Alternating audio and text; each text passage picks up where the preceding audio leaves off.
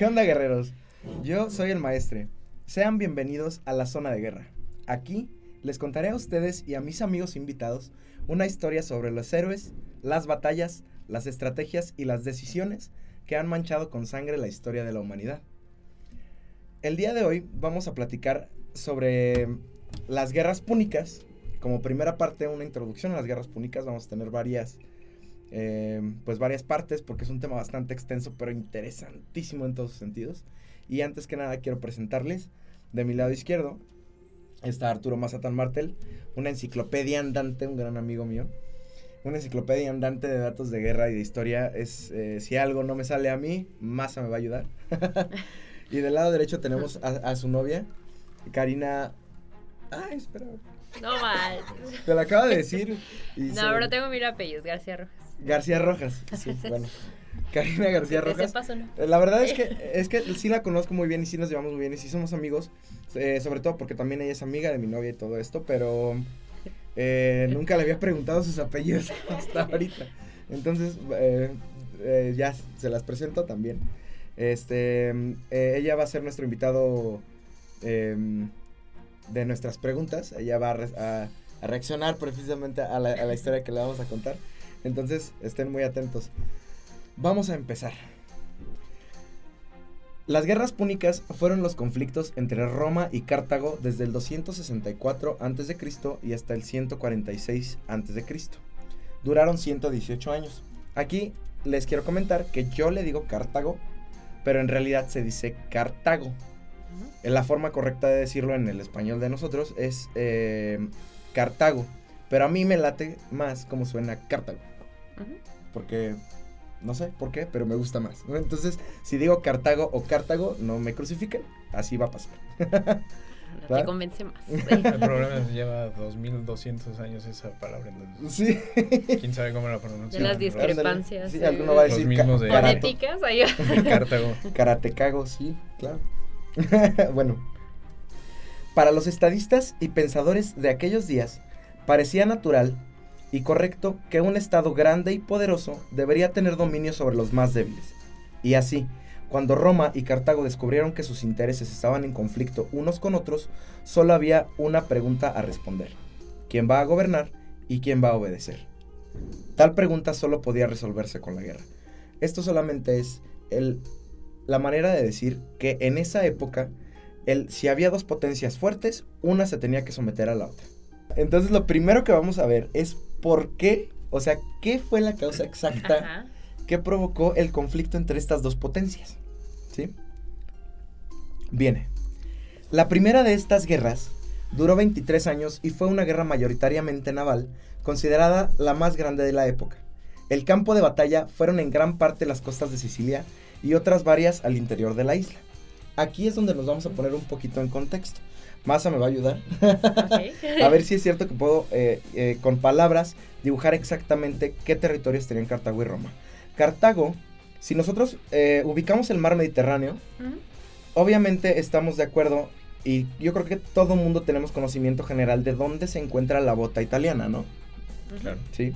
La bota italiana está metida en el mar Mediterráneo. El mar Mediterráneo agarra toda la costa norte de, de África la, la costa sur de Portugal, España y, toda la parte de Europa que, que, llega hasta Italia, desde España hasta Italia, y una buena parte de Eurasia, de, la parte occidental, eh, perdón, oriental de Europa. ¿sí? En medio se mete la bota italiana. Sicilia está, es como si tú te imaginaras un triángulo, eh, pues digamos... Eh, ¿Invertido? No, un triángulo con tres lados iguales, se llama equilátero. sí. Vamos, lo voy a dibujar así nada más. Eh, ya digo, revisen un mapa para que vean dónde está, ¿no? Pero tú lo inviertes, es decir, que la base del triángulo está en la parte de arriba y la punta está eh, apuntando hacia el sur, hacia África. Y la parte eh, y la base del triángulo está apuntando hacia el norte, hacia Europa. Del lado derecho del triángulo, en el mapa, tú lo que vas a ver es la punta de la bota de Italia tocando la parte derecha, la punta derecha de ese triángulo. ¿Sí?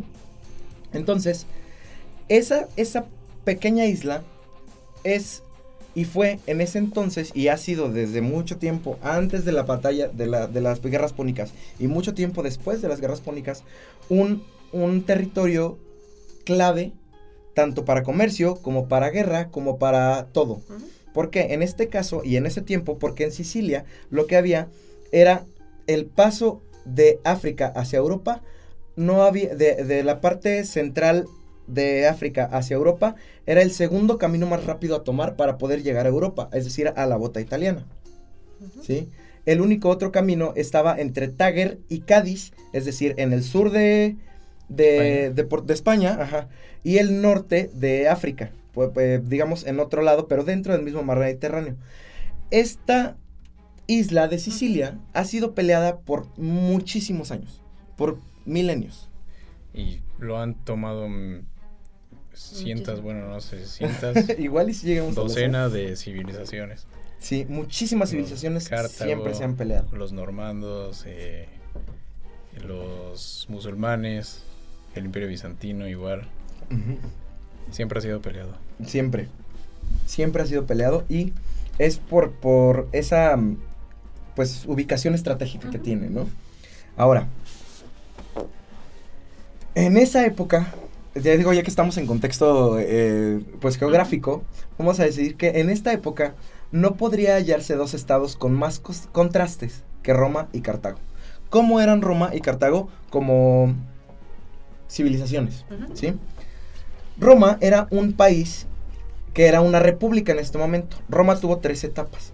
Eh, un, primero fue una monarquía, después fue una república y después fue un imperio. En la época de las guerras púnicas eh, se, era una república. ¿sí? Y tenía grandes aires de expansión. Desde el, sus inicios, eh, Roma siempre ha sido expansionista, ¿sí?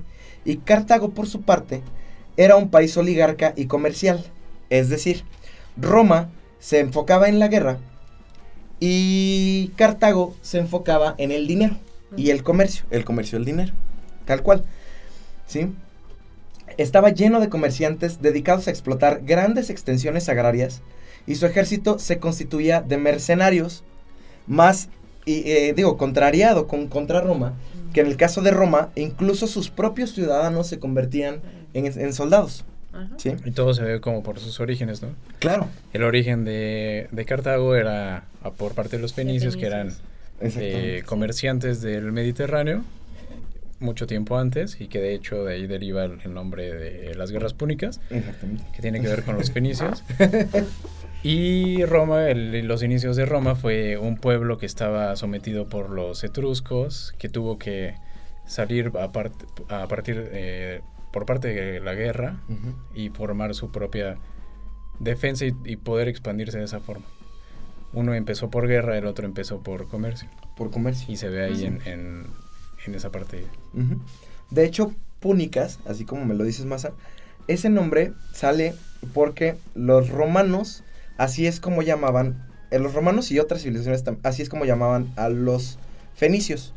Punicus, punicus pero con V, porque uh -huh. es Roma. Entonces, punicus.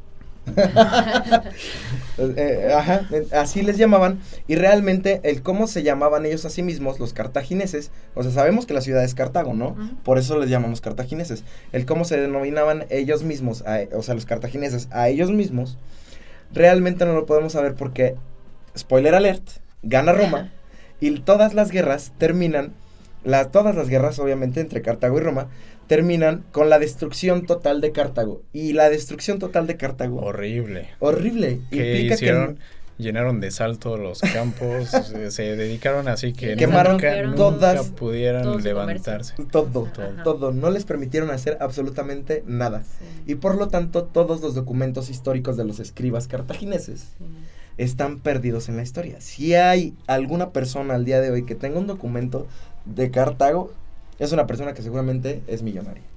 Sí. Lo tendría sí. bien escondido. Eh, pero sí. Entonces, Punicups es por eso. ok. Va. A ver. Cartago en ese entonces poseía la mitad occidental y central de Sicilia antes de las guerras. ¿sí?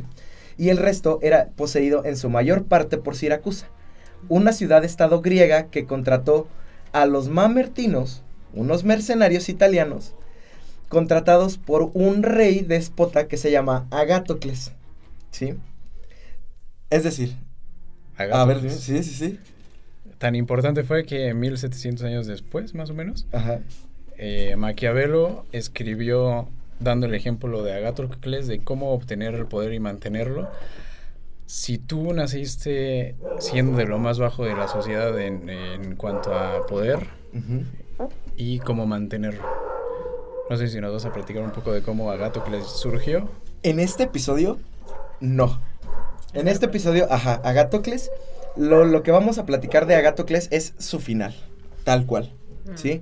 Eh, es, este episodio, fíjate que hasta podríamos hacer uno completo sobre solamente este vato Agatocles, porque sí fue un déspota que, como dices, de ser un campesino a través de, pues, de la tranza, o sea, del básico, del clásico, el que no tranza no avanza, pues este se transeó y, y se jugó con el sistema de tal manera y con el miedo y con el, y con el poder, el miedo y, el, ¿cómo se llama? El sometimiento Matando a... Matando a quien sea que se le interpusiera en su camino para llegar de ser un campesino a un rey.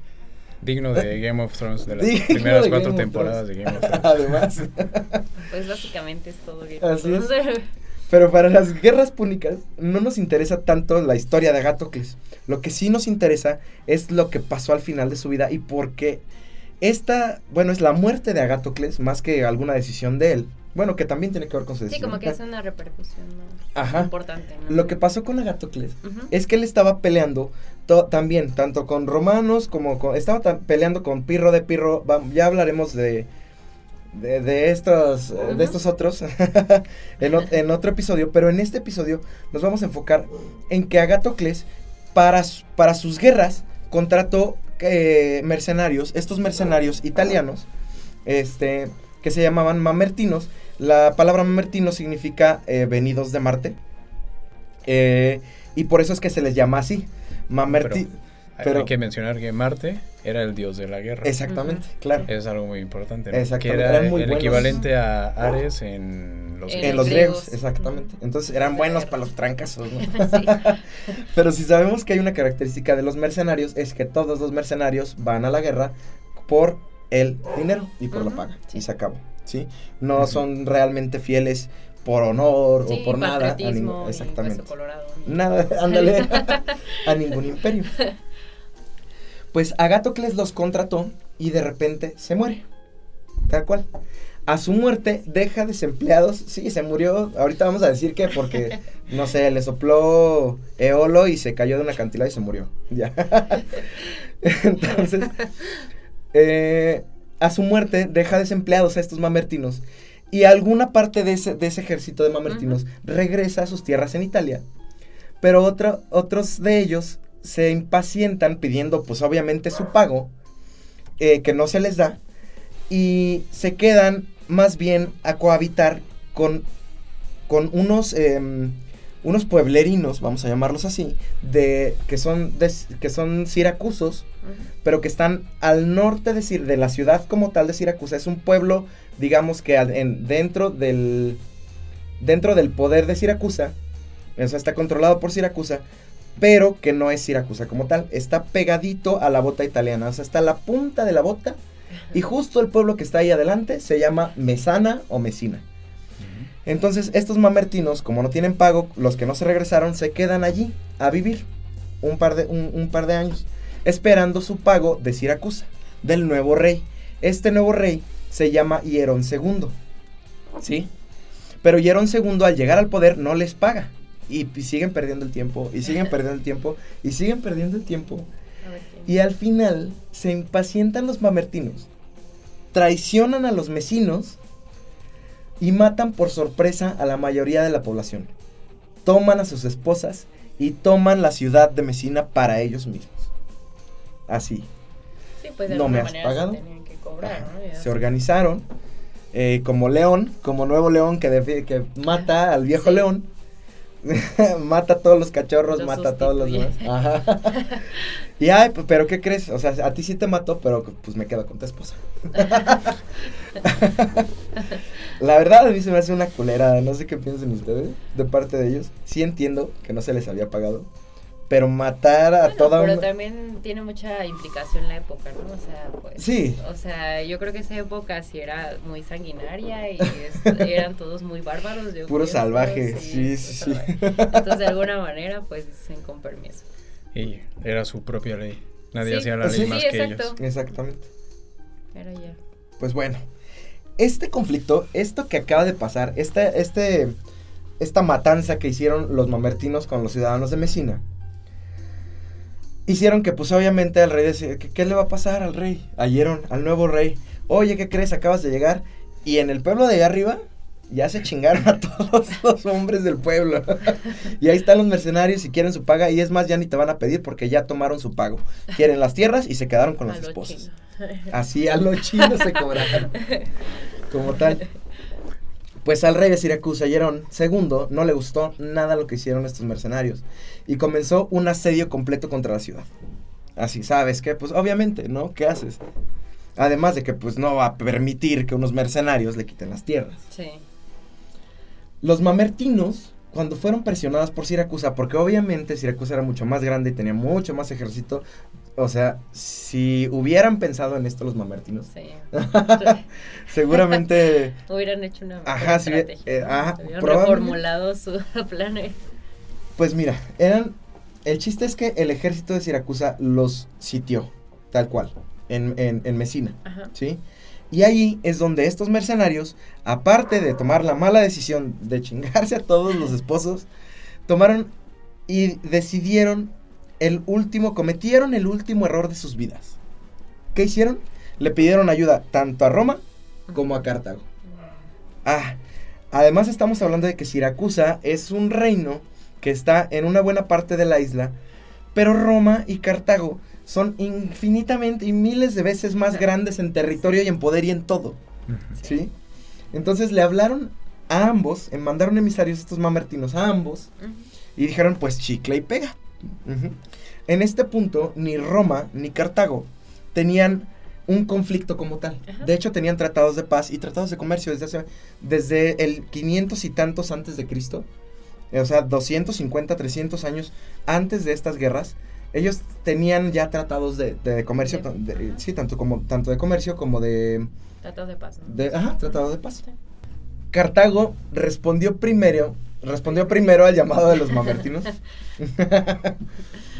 Pero no fue para ayudarles. Velando por sus propios intereses, se aliaron con soldados de Agrigento y de Siracusa. Ajá. O sea, ellos respondieron al llamado de los mamertinos, pero lo que dijeron fue como, a ver, ok, pero viendo por sus intereses, lo que dijeron más bien fue, eh, pues va, voy a agarrar gente de acá, de, la parte que yo ya controlo de, de, Sicilia, y me alío con los siracusos y mejor le digo al de Siracusa, por medio de tratados diplomáticos, que yo me encargo de los mamertinos. Es estratégicamente mejor eso. La, pues obviamente les convenía. Alguien, unos pinchurrientos que estaban ahí en, los mamertinos. sí. pues sí, ¿a quién le vas a hacer caso? Al vago de la esquina moneado. Mejor les quitas lo que ya habían quitado. Exactamente, les, les vas a quitar lo que ya habían quitado. Pero tampoco fue con tal de ayudarle a Siracusa como tal. Lo que hicieron fue que le dijeron al rey Hierón II, al de Siracusa, oye, espérame tantito. Déjalos, déjame, yo me encargo. Dijo, ajá, yo soy tu hermano mayor. Yo me encargo. Y voy, y habló tanto con el rey, el, rey de Siracusa, pues, ¿qué iba a hacer? Y era un segundo, ¿no? Su hermano mayor es como de, ok, o sea, si tú dices que te encargas, pues te encárgate, ¿no? Entonces, eh, lo que hicieron fue eh, hablar con estos mamertinos y hacerlos llegar al acuerdo de que aceptaran una guarnición, o sea, un conjunto, un grupo de soldados, dentro de, de, de, de, Mamertina, no, de, de Mesina, Mesina. Ajá. Este, para que, eh, para detener el asedio de los de Siracusa, ¿no? Y dijeron no, y ya, y realmente eso fue todo lo que hicieron. O sea, ahí hubo como un stalemate de un par de mesecillos, vamos a decirlo así, porque pusieron ahí la guarnición y se acabaron las hostilidades de Siracusa hacia los mamertinos, mientras se supone que Cartago pues negociaba los términos para que los dos se fueran contentos, ¿no?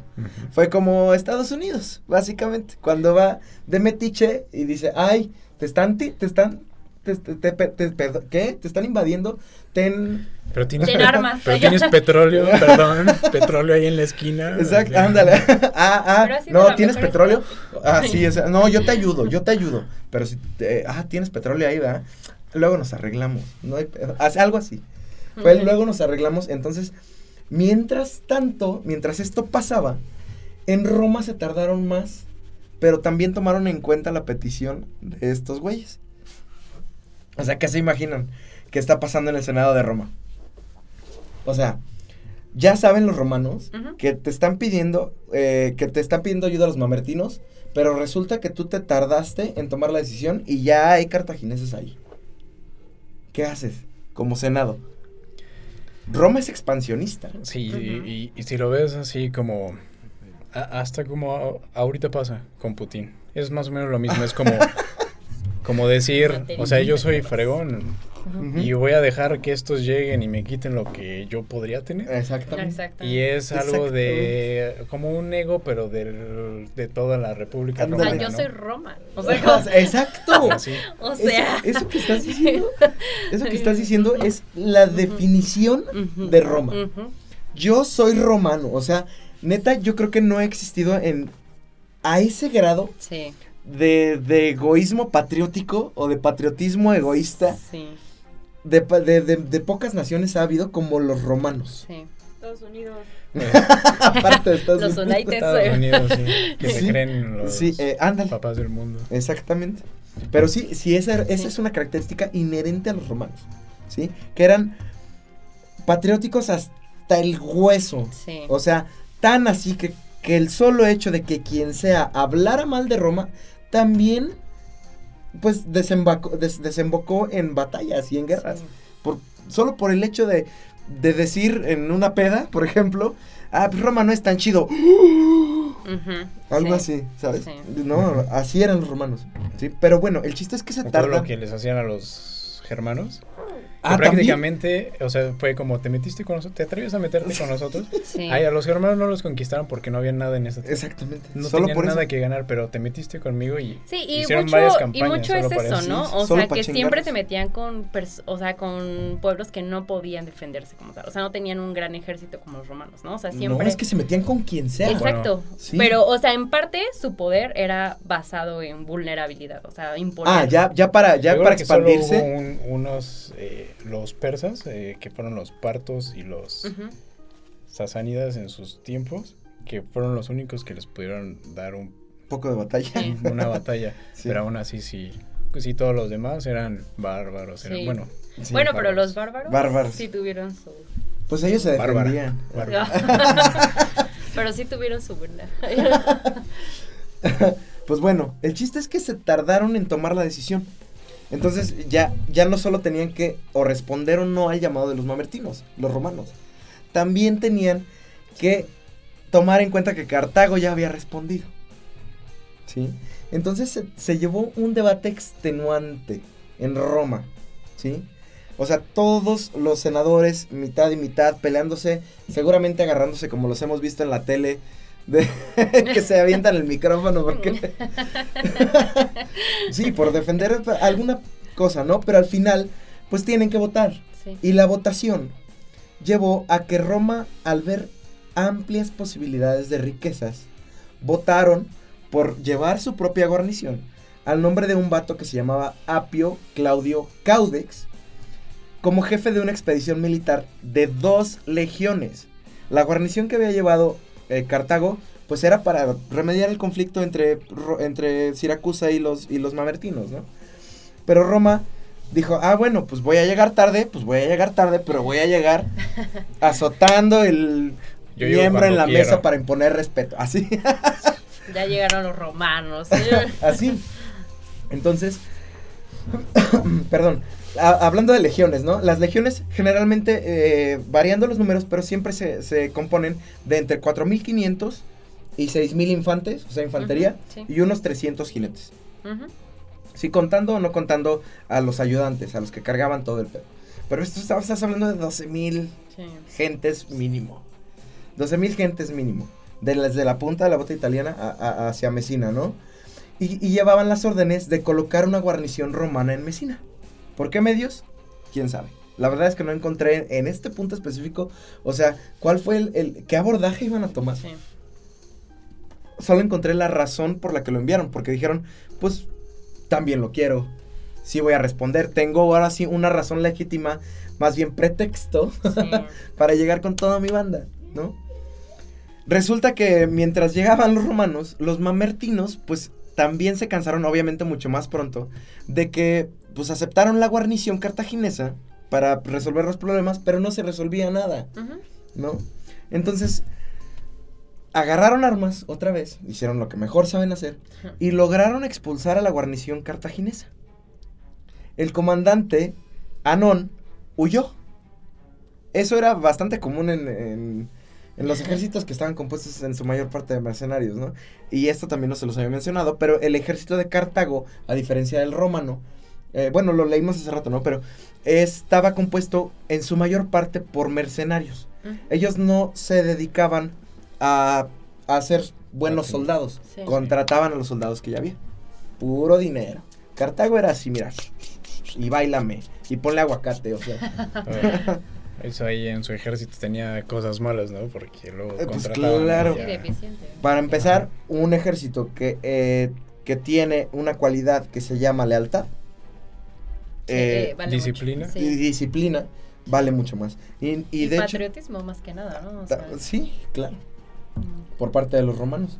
Por ejemplo, eso, eso es una característica que por algo es que el ejército romano fue el ejército imbatible por siglos. Sí, sí, exacto, estaba regido por ello. Exactamente. Sí, hasta, de hecho, hasta que se empezó a corromper todo lo que tenía que ver con el, ejército, ya empezó... Bueno, obviamente son un montón de cosas, pero por ahí... Eh, por ahí empezó. Sí, es una de, de tantas cosas. Y ya lo veremos cuando hablemos de Roma en específico.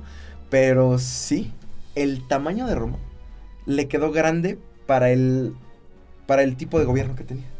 Y al final, pues fue su perdición, se, se, autoconsumió. Llegó a ser tan grande que por su propio tamaño llegó, cayó, ¿va? Pero bueno, eso ya lo veremos.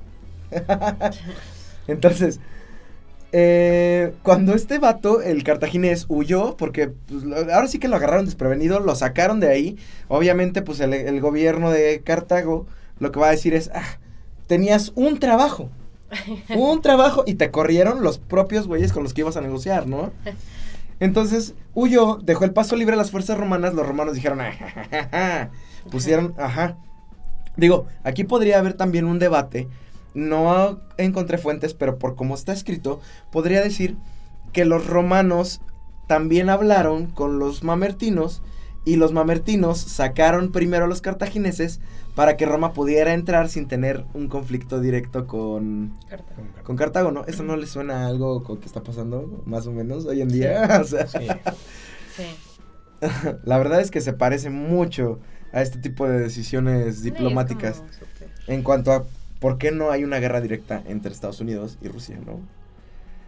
Algo por ahí me suena, pero, pero no estamos hablando de eso. Lo pondremos más como en, en, en la Guerra Fría, ¿no? Ahorita. Ándale. Ándale, está, eso está muy nuevo. Guerra Fría, cuando era la de Vietnam, la de Corea, la de. Todo lo que pasó, eran las guerras proxy. Eh, y esta sería como una de las primeras guerras proxy de de tal vez yo creo que más bien de las primeras guerras proxy pero de esta época porque si le buscamos seguro encontramos no encontramos ahí algo. Ajá que, que algún batillo con mucha labia convenció y Dijo, ajá dijeron ah pues estos no me han resuelto eh, entonces pues tú me prometes que me vas a resolver Simón. Yo me rifo el quite lo saco yo solo y y ahora pues vente tú pero ayúdame tú con Siracusa no y la verdad es que ellos, eh, o sea, los mamertinos eran la fuerza más pequeña. O sea, tuvieron, por, lo que hicieron, tuvieron parte, pero al final se los iban a comer. Estamos de acuerdo, ¿no? Entonces, cuando este Anón huyó, regresa a Cartago y me lo crucifican. ¿Por qué? Por Joto.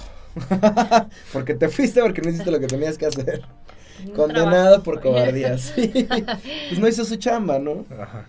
Bueno, ahora entonces estamos llegando al punto en el que este es el primer contacto. Tal cual.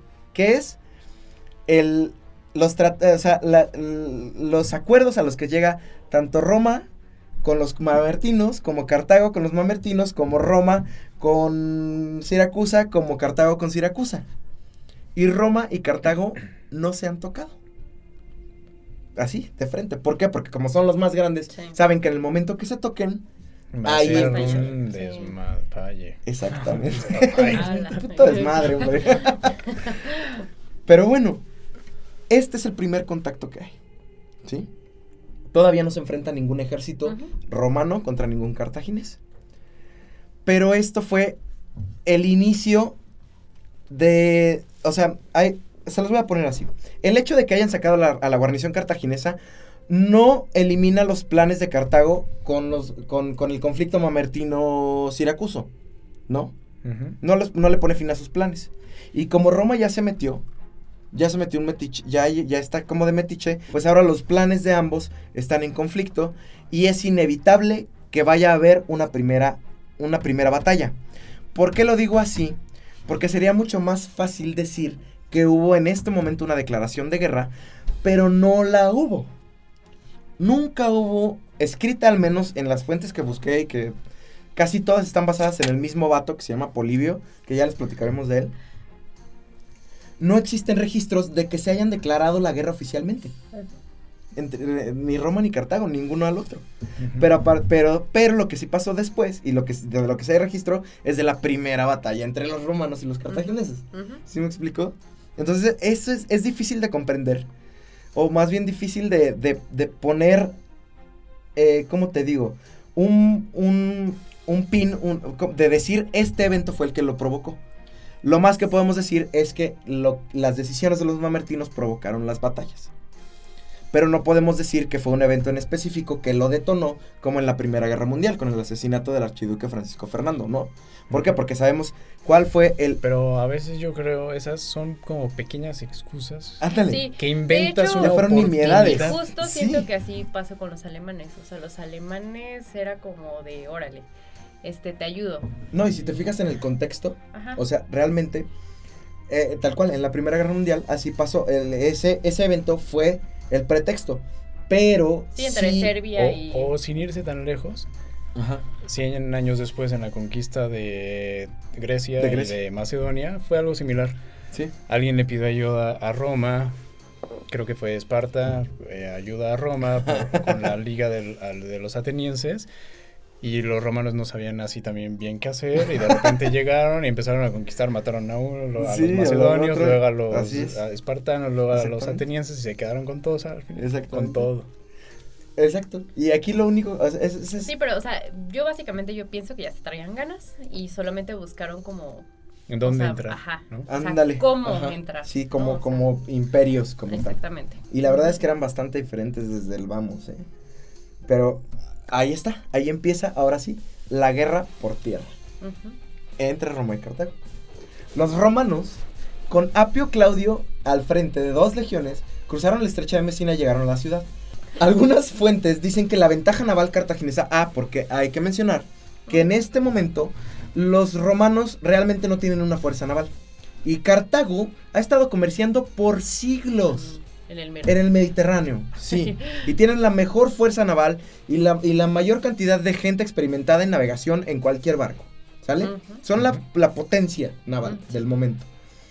Entonces, esto me, eh, me, parece importante porque algunas fuentes dicen que la ventaja naval cartaginesa no bastó para impedir la travesía romana, pero me parece algo tonto de decir.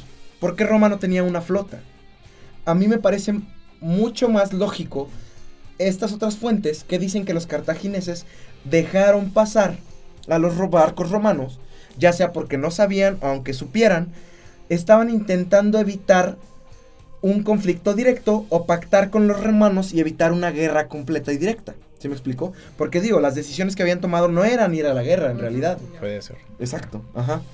Y...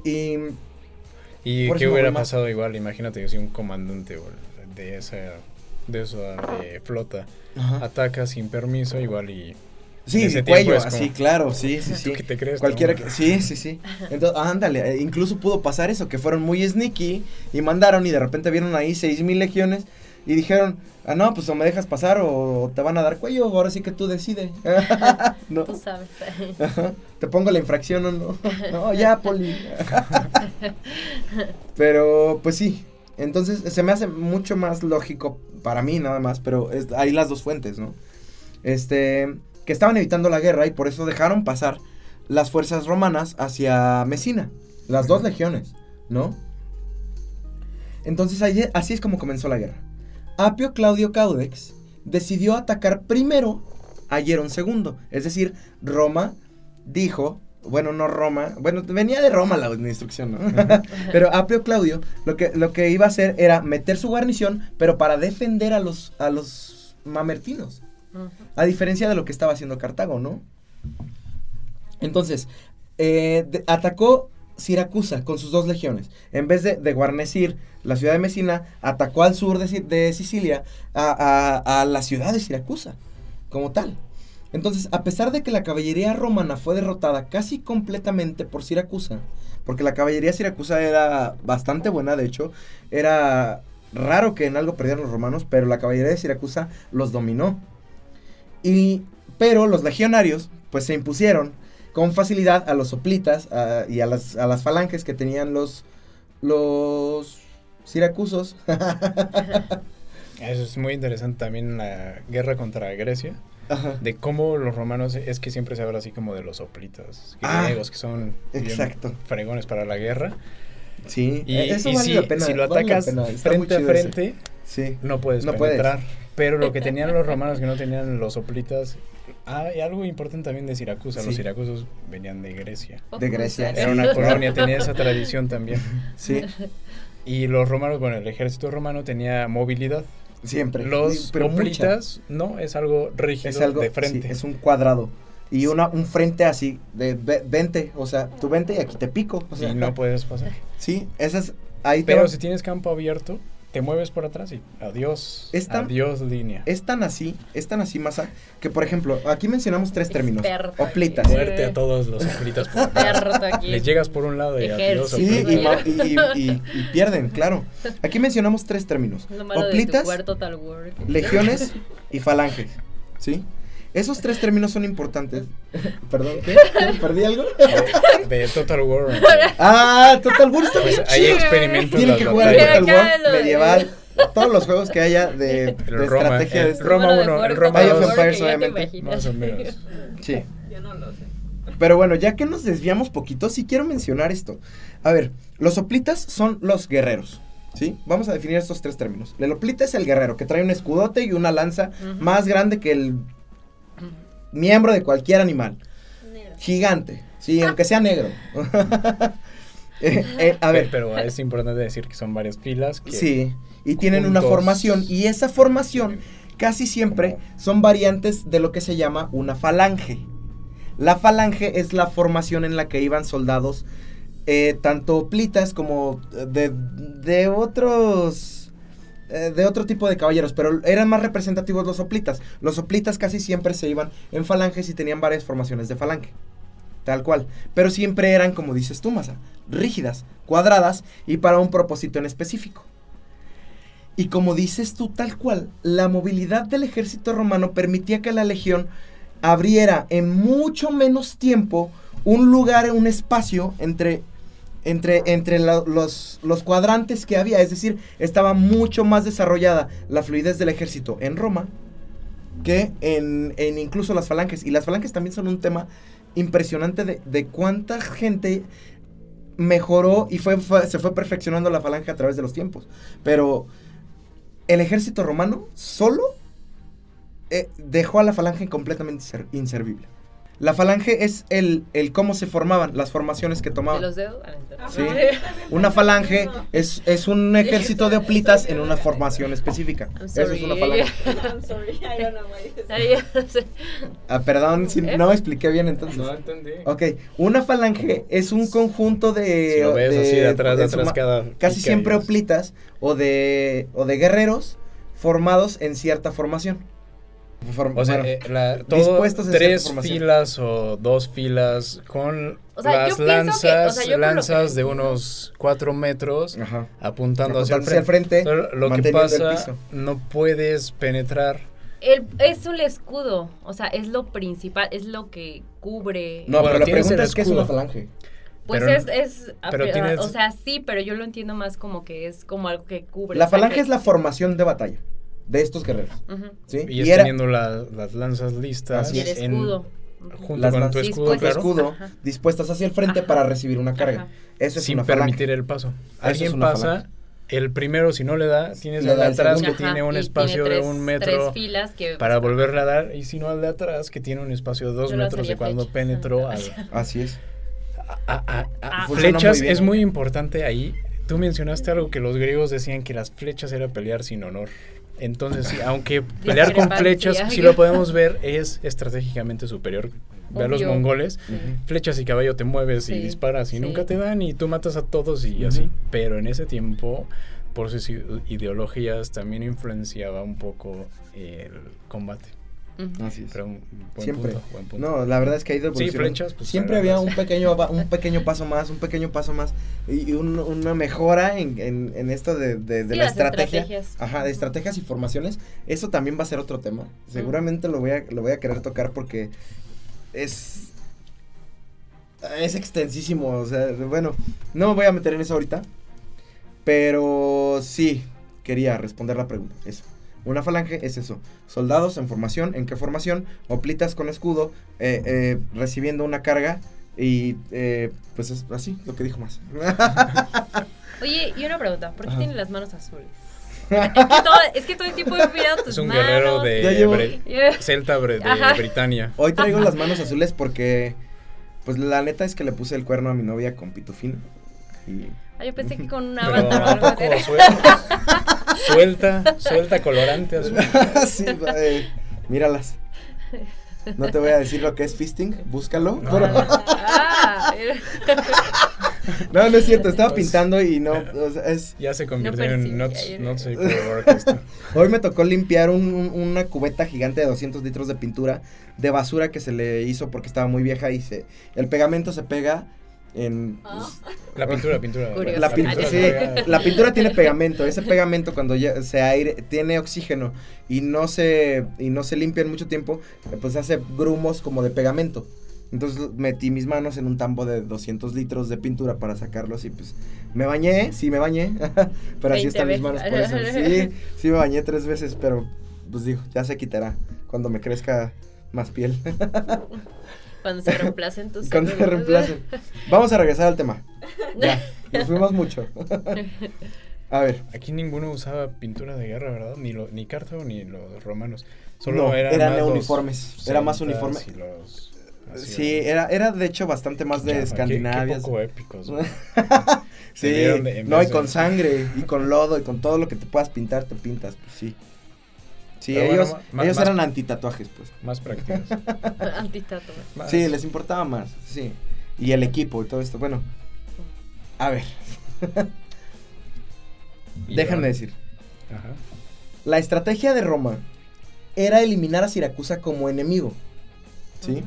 Y por eso, desde Mesina, los romanos marcharon hacia el sur, mientras que diversas ciudades por el camino abandonaron el campo, el bando cartaginés, porque aquí ya, o sea, el hecho de que, de que Roma atacara a Siracusa era, estás también en guerra con Cartago. ¿Sí? Entonces, como también estaban en guerra con Cartago, pues avanzaron por donde se les hinchó la gana. Y algunas ciudades entre Mesina y Siracusa eran de propiedad cartaginesa. Pues los romanos dijeron, ya, ya me metí. Venga, vamos a meternos por donde se nos hinche nuestra. Sí, eh. con todo. Entonces, resulta que a muchas de esas ciudades por las que pasaban no les gustaba ser parte de los cartagineses. Y dijeron, ay, Roma también está bien grandote. Pues ahora lo escojo a él. Entonces en el camino se les unieron a los romanos. Tampoco queda claro por qué, porque además esto fue una decisión del Consejo Cartaginés, el no enviar ayuda cartaginesa al avance romano hacia Siracusa. No los ayudaron. Roma dijo primero, me chingo al más chiquito. Y van hacia Siracusa. Y resulta que los cartagineses no les ayudan. Siendo que son los primeros que les habían dicho que pues ayúdame y yo te ayudo y ayúdame que yo te ayudaré y la ayuda y la ayuda y la ayuda. Y nunca les ayudaron cuando Roma atacó Siracusa. ¿Sí? Hay una ustedes me dicen si quieren que se las diga, pero hay una, como una teoría probable, pero es una teoría probable. No hay datos que nos, que nos digan que esto fue cierto, ¿no? ya, ya, la vi. Ah, perdón. yo, sé que me estoy alargando mucho, pero esta, estas, eh, esta batalla de, estas tantas batallas que hubo, la verdad es que son para mí increíbles. Pero ahí va la, la causa, o la teoría. Probablemente fue porque la experiencia de los cartagineses durante sus últimos dos siglos anteriores de guerra les habían enseñado que los ejércitos mercenarios se, se agotaban mientras más pérdidas tenían. Es decir, el ejército mercenario era fuerte cuando estaba completo, pero mientras más gente te quitaban, se hacía mucho peor que un ejército, eh, pues con patriotismo, ¿no? Por ejemplo. Exactamente. Entonces no era posible realizar batallas decisivas y prefirieron entonces la superioridad marítima, o sea, no me voy a pelear en la tierra, ya sé que el ejército romano está, ajá, está muy fuerte, y esto permitiría que la guerra se disputase lejos del núcleo del, del imperio púnico, y pues, además. Pues al final tal vez buena decisión, porque tal vez ellos pensaban que si tomas, ok, tomas Sicilia, no pasa nada. Yo todavía tengo todo esto, no te estás metiendo en mis A mí no me importa cuánto. Y fíjate que y si, también. Y si tú te metes aquí, yo llego con barcos y adiós. A Cartago le gustaba alargar las guerras porque como ellos tenían, eran ricos, si se, ellos ganaban guerras cuando se le acababa el varo al otro, ¿sabes? Ah, y eso no pasó con Roma. No se les saca. No, pero así lo, por, algo se hicieron una gran potencia en el Mediterráneo, los pinches cartagineses. Pero este, eh, Roma les demostró lo contrario. La verdad es que yo ni estoy ni a favor ni en contra. Hay partes en las que me, me hubiera gustado que Cartago ganara y otras en las que Roma demuestra. No, y muchas veces, o sea, te, o sea, daba la finta de que Cartago iba a ganar. Ah, o sí, sí, ya lo veremos. o sea, y de hecho, o sea, tú decías sí, o sea, y al final, pues, el pues resultado fue. Eh, los resultados hablan. O sea, pues, fue interesante. Sí, sí, sí. Eh, Venga. Interesante. Ahí va. Asimismo, Cartago se apoyaría en los puntos fortificados que ya tenía la isla. O sea, ellos iban a dejar que pasara, que tenga lo que tenga que pasar. ¿no?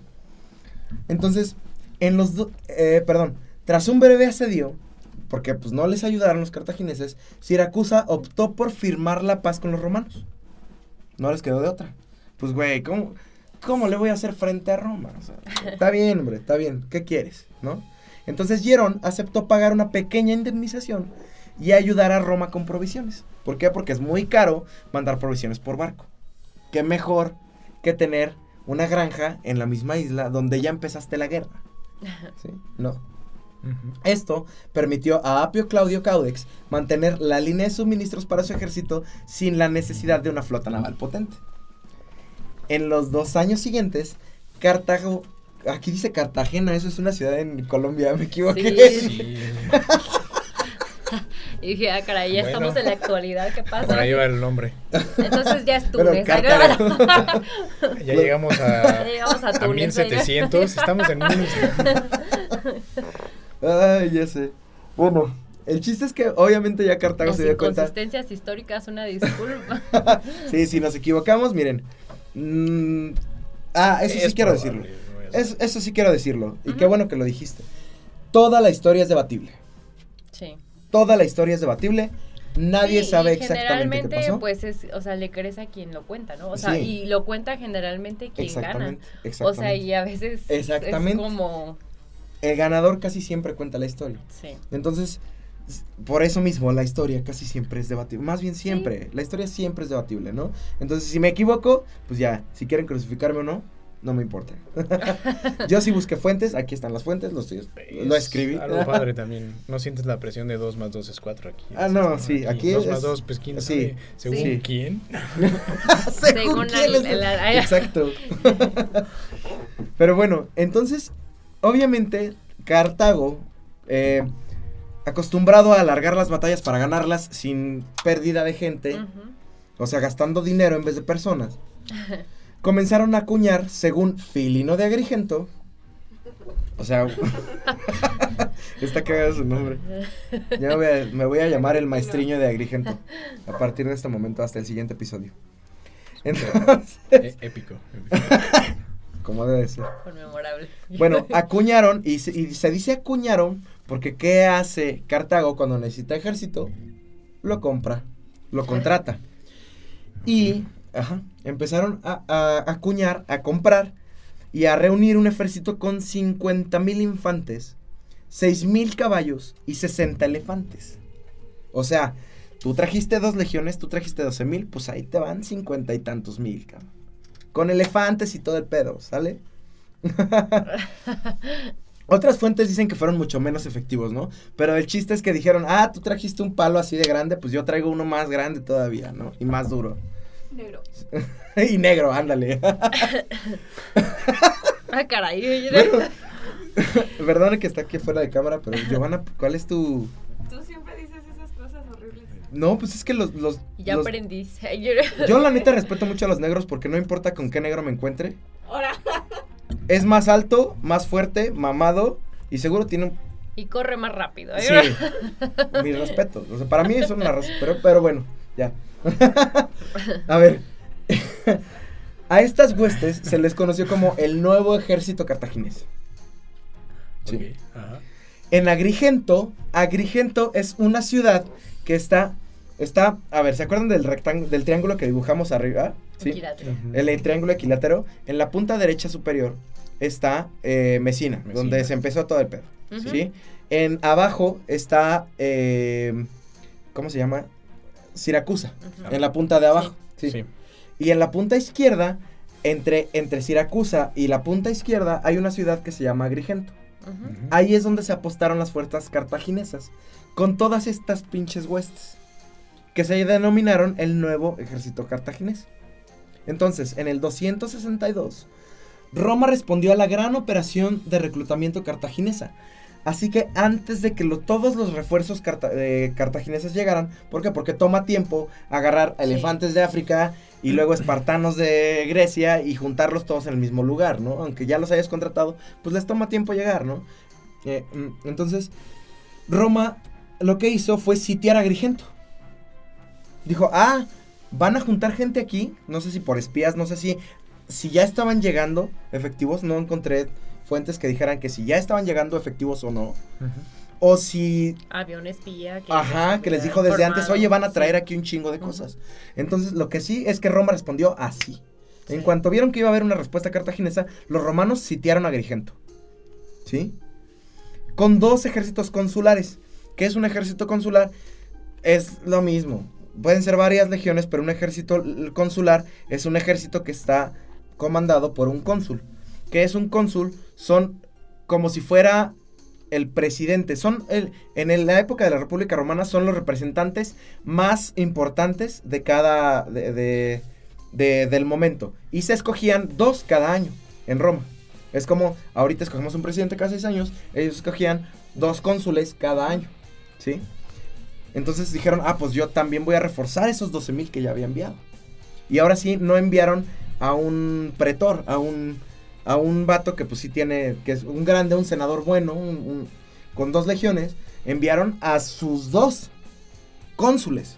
Enviaron, dijeron, aquí va, se va a poner puerco, pues vamos con todo. Ahora sí, ahí es donde Roma ya metió todas las canicas en el mismo hoyo. ¿Sí? Sí, sí, sí. ah, caray. Pero bueno. ¿Están listos para los nombres? Los nombres están bien cagados. Me encantan los nombres romanos. Pues, son épicos. Más que épicos, estos a mí me dieron mucha rica. Mucha, mucha, rica. mucha, mucha risa. ¿Sí? Estos dos cónsules se llamaban Postumio Megelo. Postumio Megelo. A mí me da mucha risa. Pero ¿están listos para el otro? Este está todavía mucho mejor. Quintups Mamilups Vitulops. Ah, caray, eso suena como una enfermedad. ¿eh? En, nuestra lengua se diría quinto mamilio vitulo. Güey, mamilio, mamilia melado, o sea. Ese nombre a mí me da mucha risa. Yo siento como herpes, ¿no? ¡Ándale! Que viene quinto mamilio, es herpes. enfermedad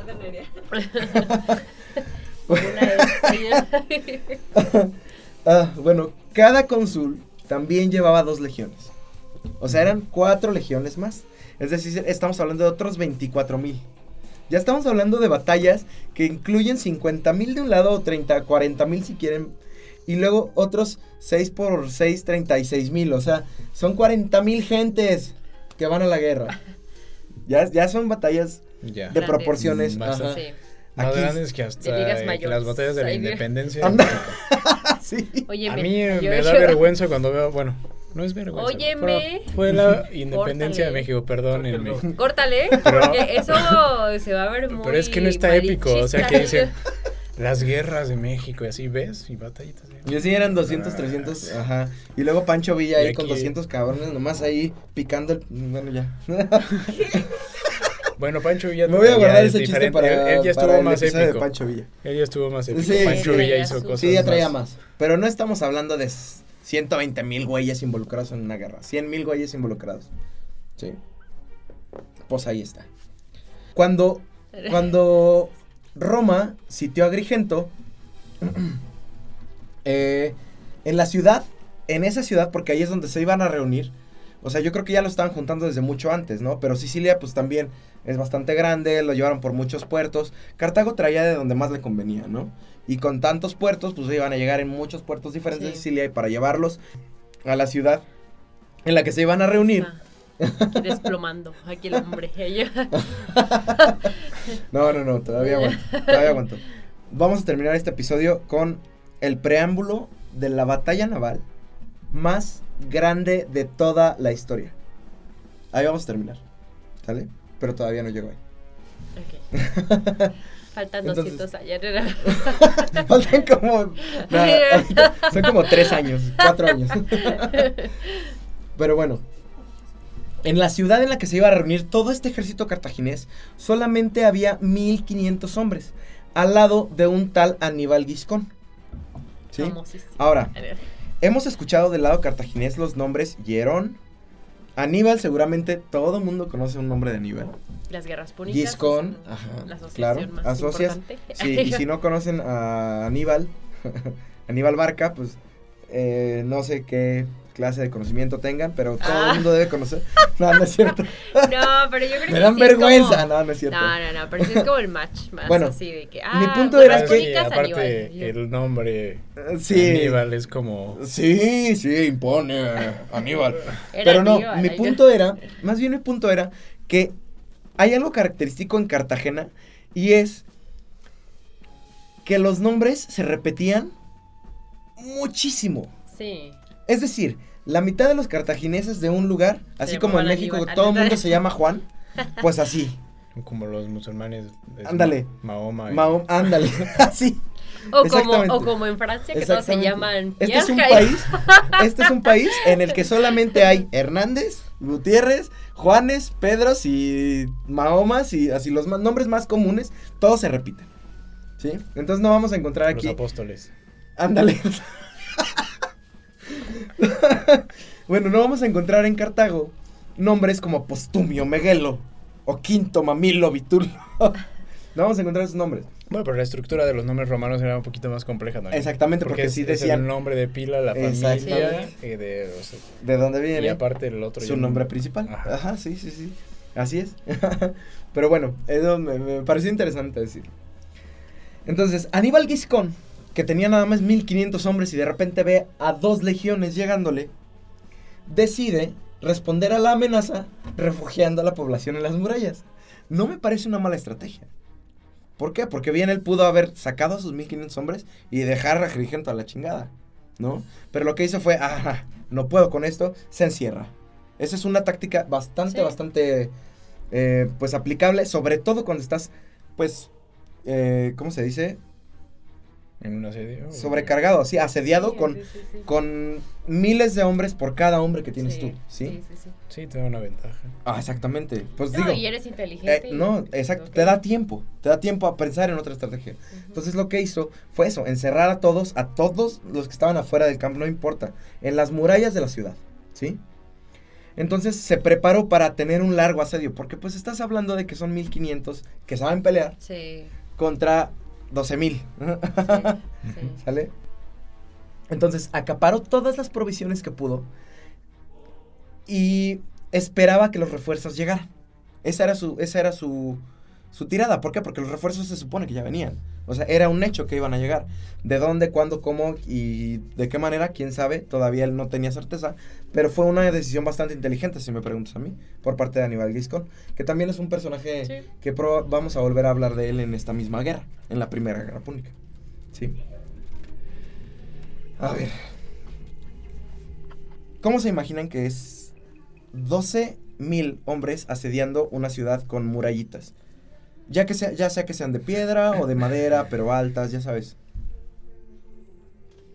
¿Cómo se lo imagina? Hay que, mm. eh, eh, eh, no me lo imagino. está, está complicado porque también hay que imaginarte cuántas personas tenía esa ciudad. Supongo que debe ser una ciudad medianona. Pero para ese tiempo. Sí, mediana. 30 mil habitantes tal vez. 25, 30 mil. Y, Era una ciudad amurallada. Amurallada. Sí, porque por cientos de años siempre se amurallan las ciudades. Ya es en este punto las ciudades son amuralladas. Sí, luego lo, ves todo a lo lejos y los 12 mil hombres o no sé cómo estarían en su campamento. Pueden rodear toda la ciudad. patrullas, tal vez. No creo. Ándale, haciendo patrullas. pero también, tú siendo el asediador, ¿cómo le haces? ¿Sabes cuántas tropas hay adentro? ¿Sabes cuál es el método de es un buen punto. Exacto. Y esa es la ventaja que también tuvieron, supongo, ¿no? Eso pregúntense sí, que no sabes qué te espera, o sea, Porque no hay registros de esto. Sí, no sabes qué esperarte tampoco, realmente. No sabes. Y además, déjenme les comento otra cosa. En aquella época la ingeniería de asedio y la construcción de maquinaria para saltar torres, es decir, catapultas, trebuchets, lo único que había eran escaleras. Era un arte que los romanos no conocían en el 262. Todavía no lo conocían. No había. Luego lo que hicieron con bueno, 200 años después. Eso fue. Sí. No, eso fue una maravilla. Es, y vamos a verlo. Y vamos a verlo. Cómo la adaptabilidad de los romanos para la guerra no hay comparación. Sí, pero también tiene muchas fallitas. sí, hay muchos puntos muertos. sí, yo siento hay muchos puntos muertos. O sea, más bien las reformularon por las fallas. O sea, al final fueron mejorando a través de eso. O sea. Sí, sí, no, y los romanos te digo que eran excelentes para eso, para adaptarse. Sí. Pero bueno, entonces de lo que se trataba el asedio en estos tiempos era de cansarlos, de agotar los recursos, de cortar las rutas de suministro, que lleguen las enfermedades, que llegue la falta de comida, ¿no? Se comen los perros. Exactamente. Así era el asedio. Hasta el 262 antes de Cristo, así eran todos los asedios. Antes de nuestra era, yo prefiero. Y no tan ah, perdón. Acá por la, ¿Qué pasó en el asedio la audiencia laica? De Querétaro. De Benito Juárez cuando asedió Querétaro con Maximiliano que estaba... Ah, era lo mismo, era hasta que se cansaba. Ándale, sí. Pues, y ganaron. Sí. y, siempre hay, leyendas, ¿no? Hay leyendas de que se comían los perros los gatos. Por eso lo dije ah, ahorita. pues, bueno, es que pero no, leyendas son desesperadas. Un asedio puede llegar a ser así. Cuando expliquemos exactamente de qué van todos los asedios, también lo vamos a ver. Ya lo veremos. Pero eh, quería poner esto también en televisión para que se queden pensando. ¿Cómo le harías tú? Sí. Ya sea que seas asediado o el que asedia. Sí. El asediador. sí, exacto. Bueno, al, este asedio duró cinco meses. Cinco meses. Algunos dicen que siete. ¿Sí? Pero tanto Giscón como los romanos comenzaron a sufrir los efectos del bloqueo. Sí. Giscón entonces, obviamente ya había mandado cartas, pero ahora sí que mandó la carta con el sello rojo de ya me estoy muriendo para cuando llegan los refuerzos. Sí. ¿no? Para defender la ciudad. Y los refuerzos, ahora sí que a los siete meses, este güey ya desde los cinco meses estaba desesperado. Y tuvo que aguantar otros dos meses para que llegaran los refuerzos en el invierno entre el 262 y el 261. Y llegaron a manos de su hijo Anón el Grande. ¿Se acuerdan del Anón que crucificamos hace rato? Pues este también se llama Anón, pero este era más chido. ¿No era cobarde? No, pues no, realmente no. Digo, por lo que está escrito aquí. No, él llegó y llegó a, cargo de toda el nuevo ejército cartaginés, de todo el pinche ejército gigante. y además no creas, Anón el Grande era uno de los más respetados generales cartagineses. Eso también me da pie para mencionar que aunque el ejército cartaginés estaba compuesto casi siempre de mercenarios, si en algo se destacaban, era en que sus generales eran excelentes. Sí. sí. ¿Por qué? Porque no se enfocan en entrenarlos, pero sí en organizarlos. Sí. Entonces, la organización del ejército cartaginés es, es algo de qué hablar, ajá. Y, y, generó muchos nombres grandes. Por algo es Anón el, grande. Entonces, su hijo, eh, Anón el Grande, de, perdón, de Aníbal Giscón, Aníbal Giscón también. Don, don Chido, eh, o sea, güey. Sí, jugó un papel importante. Por eso te digo que se me hizo demasiado inteligente su, su, su estrategia. Vio a los dos, vio a, todo el ejército de estos güeyes y se encerró. Y dijo, aquí me aguanto hasta que llegue. Y me aguanto hasta que lleguen. Me aguanto sí. Excelente. Bueno, pues llega él, el hijo de Aníbal Giscón, Arón el Grande, e instala su ejército en formación de batalla y rompe la línea de suministros romana. No atacan directamente el campamento. Van alrededor, se esparcen, cortan líneas de suministro, que también es una de las estrategias más utilizadas en todo el tiempo. Sí. Y, y dividen a los romanos en dos líneas defensivas. Un halo interior para proteger el campamento y un halo exterior. Un, ese interno fue para mantener el asedio sobre Agrigento, es decir, estaba la ciudad de Agrigento en el centro, vamos a decirlo. Vamos a pensar en una bolita, que era la ciudad de Agrigento. Y entonces lo que hicieron los romanos fue, ustedes sigan, se dividieron en dos y dijeron, ustedes esta mitad, rodeen esto, rodeen la ciudad, síganla rodeando. Y la otra mitad, pues hace, eh, eh, ahora ustedes vean hacia el otro lado porque por afuera de nuestro Fue propio ejército. lo mismo que hicieron contra Vercingetorix. Exactamente, Vercingetorix. y vamos a hablar después. Si no saben la historia de Vercingetorix, búsquenla. Si no, esperen a que salga aquí porque va a salir. Eso también eh, es otra épica, genial, pero bueno. El chiste es que bolita de Agrigento círculo romano, después círculo romano otra vez para, para defenderse, para defender al círculo interno, y después el exterior eran los, los, los que querían, los cartagineses, que estaban intentando romper el bloqueo romano sobre la ciudad, ¿no? A ver, entonces, eh, ante el riesgo de comenzar a sufrir el hambre, los cónsules, porque obviamente siete meses de también por parte del, del ejército romano después de siete meses de asedio y te llega otro ejército encima alrededor, pues vieron que iban a empezar a sufrir hambre y deciden que van a pelear. Es decir, también esto me gusta porque no es como que juntaban un chingo de gente y vamos a pelear ya. No. Todas las estrategias siempre implican el pensar en todas las posibilidades y tratar de agotar los menos recursos efectivos, o sea, de gente, tener los menos muertos posibles, ¿no? No es como que tener muchos muertos pueda llevarte a una mala o buena em, pues batalla, pero mientras menos efectivos tengas, pues peor te va a ir, ¿no? Entonces, dijeron, lo, nuestra mejor opción es ofrecer batalla a, a, los que nos están cercando a nosotros. A ver. Anón, por su parte, Anón el Grande. Aparte, Anón, me imagino, un, perdón, un nano, un el, no el grano no. El grano no. No Eso no me imagino en la película de, de Cien Pies Humanos. oh, puros salones grandes, ¿no? no, ya. Ah, no, por favor, ya. ya bueno. bueno, el grana, ¿no? Recibió señales de humo desde Agrigento. O sea, resulta que su papá, Aníbal Giscón, se dio cuenta de que llegaron y no sé cómo le hicieron, o sea, porque seguro en un sitio es muy difícil pasar hasta una persona. Sí. Entonces, ¿cómo se comunicaron? Lo que, eh, inteligentísimo el papá de Anón, el grande, Aníbal Giscón. pues, pues lo que hizo fue, ah, pues prende una fogata, mandó señales de humo. De humo, literal. Exacto. sí. Estas señales de humo que recibió Anón, el grande, Eh, mostraron la, desesperación que vivía en la ciudad su papá, Aníbal Giscón. ¿Sí? Entonces, en la primavera del 261 antes de Cristo, eh, justa o casi siete meses y poquito después del inicio del asedio, desplegó Cartago la infantería cartaginesa en dos líneas, con los elefantes y los refuerzos en la segunda línea y la caballería en los flancos. Es decir, primero infantes, atrás elefantes y a los lados caballos. ¿sí?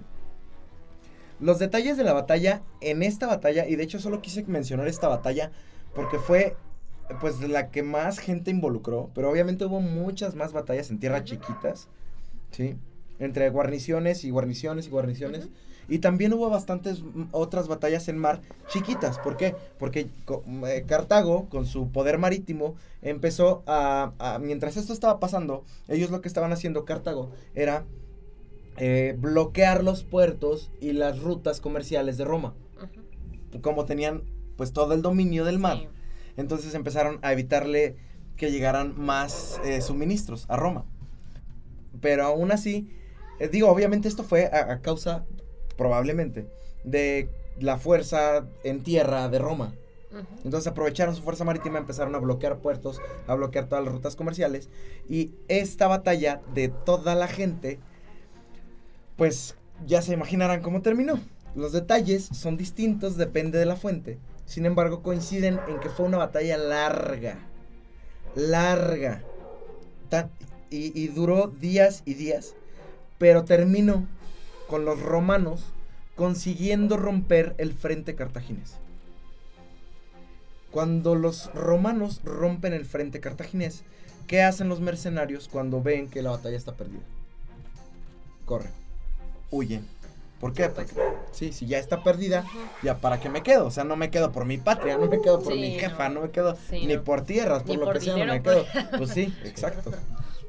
Entonces, eh, se provocó el pánico en la retaguardia cartaginesa y eh, las reservas pues huyeron del campo de batalla. La caballería romana logró atacar el campamento de Anón el Grande y capturó a varios elefantes. La batalla no fue un éxito completo por parte de los romanos, porque gran parte del, eh, ejército pues huyó, pero no fue un, logro grande por parte de los romanos porque Aníbal Giscón, el que estaba guarnecido en, en Agrigento, logró escabullirse junto con su guarnición. Pero con esta victoria, Roma logró hacerse con la mayor parte de Sicilia. Es decir, le quitaron casi la mitad del territorio que tenía eh, a, a Cartago en todo Sicilia. Y los dejaron con tres ciudades importantes, que son Palermo, y otros dos que no me acuerdo, pero se las digo en la siguiente. porque ya vamos a terminar este episodio. Y después de esto, lo que hicieron fue hacer esclavos a sus habitantes y vendieron, o sea, ahora sí que al final, por la derrota, Aníbal Giscón, pues tuvo que dejar a la gente. Y como decías más, eh, una ciudad de 25, de 30 mil más o menos, pues a 25 mil de ellos, los romanos los hicieron esclavos. 25 mil. Típico. claro. romanos Claro, sí. Era su fuerza, de ahí sacaban. Ese era una, ajá, exactamente, era uno de sus mejores negocios, los esclavos. a partir de aquí, después viene la, una, la batalla naval más grande. Les voy a seguir contando un poco más del contexto, pero hasta aquí vamos a dejar el episodio de hoy. Porque no solo es interesante, es muy largo. Todas, o sea, contemplar todos los, lo más que podamos de cada parte de Roma y de Cartago sin decantarnos por ninguno y ver qué decisiones se tomaron, las estrategias, las batallas. Eso es lo que me parece interesante. Sí. Pero por aquí lo vamos a dejar. Por este episodio. ¿Cómo lo vieron ustedes? ¿Cómo vamos? Súper interesante. Este es el inicio. Es el inicio de la batalla. Sí. Y es, a mí me parece muy interesante como, ajá, lo mismo. Sí. Los orígenes. Eh, ¿Cómo se parecen? Se parece demasiado a todo. Y es como ver la historia, es como, es como la psicología del humano. ¿sí? sí. Sí. repite, se tropieza con la misma paella. Pérdida. sí. Pero sí, así es. ¿Cómo lo ven? ¿Les ha gustado? Es la naturaleza. Se, se, va viendo, ya aquí ya tengo otras imágenes. Esto es para el próximo episodio. No se lo vayan a perder. Ya vamos a hablar de batallas marítimas, de un poquito más del contexto de, lo que, de, de la guerra. Y cómo es que ya también vamos a tener que tocar temas políticos que tuvieron que ver directamente en el resultado de la batalla. Y de la guerra como tal. Y esta es la primera. Esta primera guerra, vamos a recordar, duró 23 años. Estamos hablando de 23 años. Sí, no, y larguísima. Sí, además. En realidad. Sí. ¿Alguna observación. Sí, sí, sí. ¿Ya quieren hablar de algo en específico que vamos a mencionar en la segunda parte? No, pues justo como decías, ¿no? O sea, mm, al final depende de, cuál es la fuerza en la que, o sea, por ejemplo, en tierra, pues los romanos, ¿no? Sí. Y en mar, pues los cartagineses, ¿no? Y al final siempre depende, ¿no? De en qué de cómo se desenvuelve. Ándale, sí, cómo se desenvuelven los eventos. No, y al final que, o sea, los cartagineses saben, ¿no? O sea, saben, aquí no, le ah, paran, se aíslan. Sí, es, su estrategia no está nada mal, les funcionó por cientos de años. Sí, o sea, realmente, o sea, como te digo, o sea, al final, o sea, tú creías que Cartago iba a ganar, ¿no? O sea, eh, por un momento, o sea, daba pinta. o sea, hubiera podido ganar. sí. y, y como que mucha de la trayectoria en ese entonces, sí. pues. Y ahí se ve esa parte importante de la estrategia que lleva, eh, porque estuvieron a punto de haber ganado y no. Ah, al final no pudieron. No lo hicieron. Exactamente.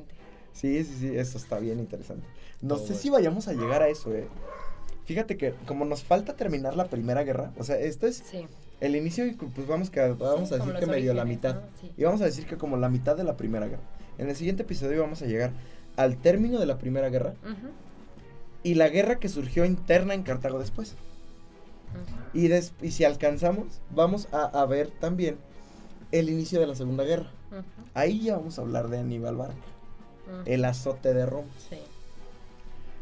Así que no se lo pierdan porque está muy, bueno.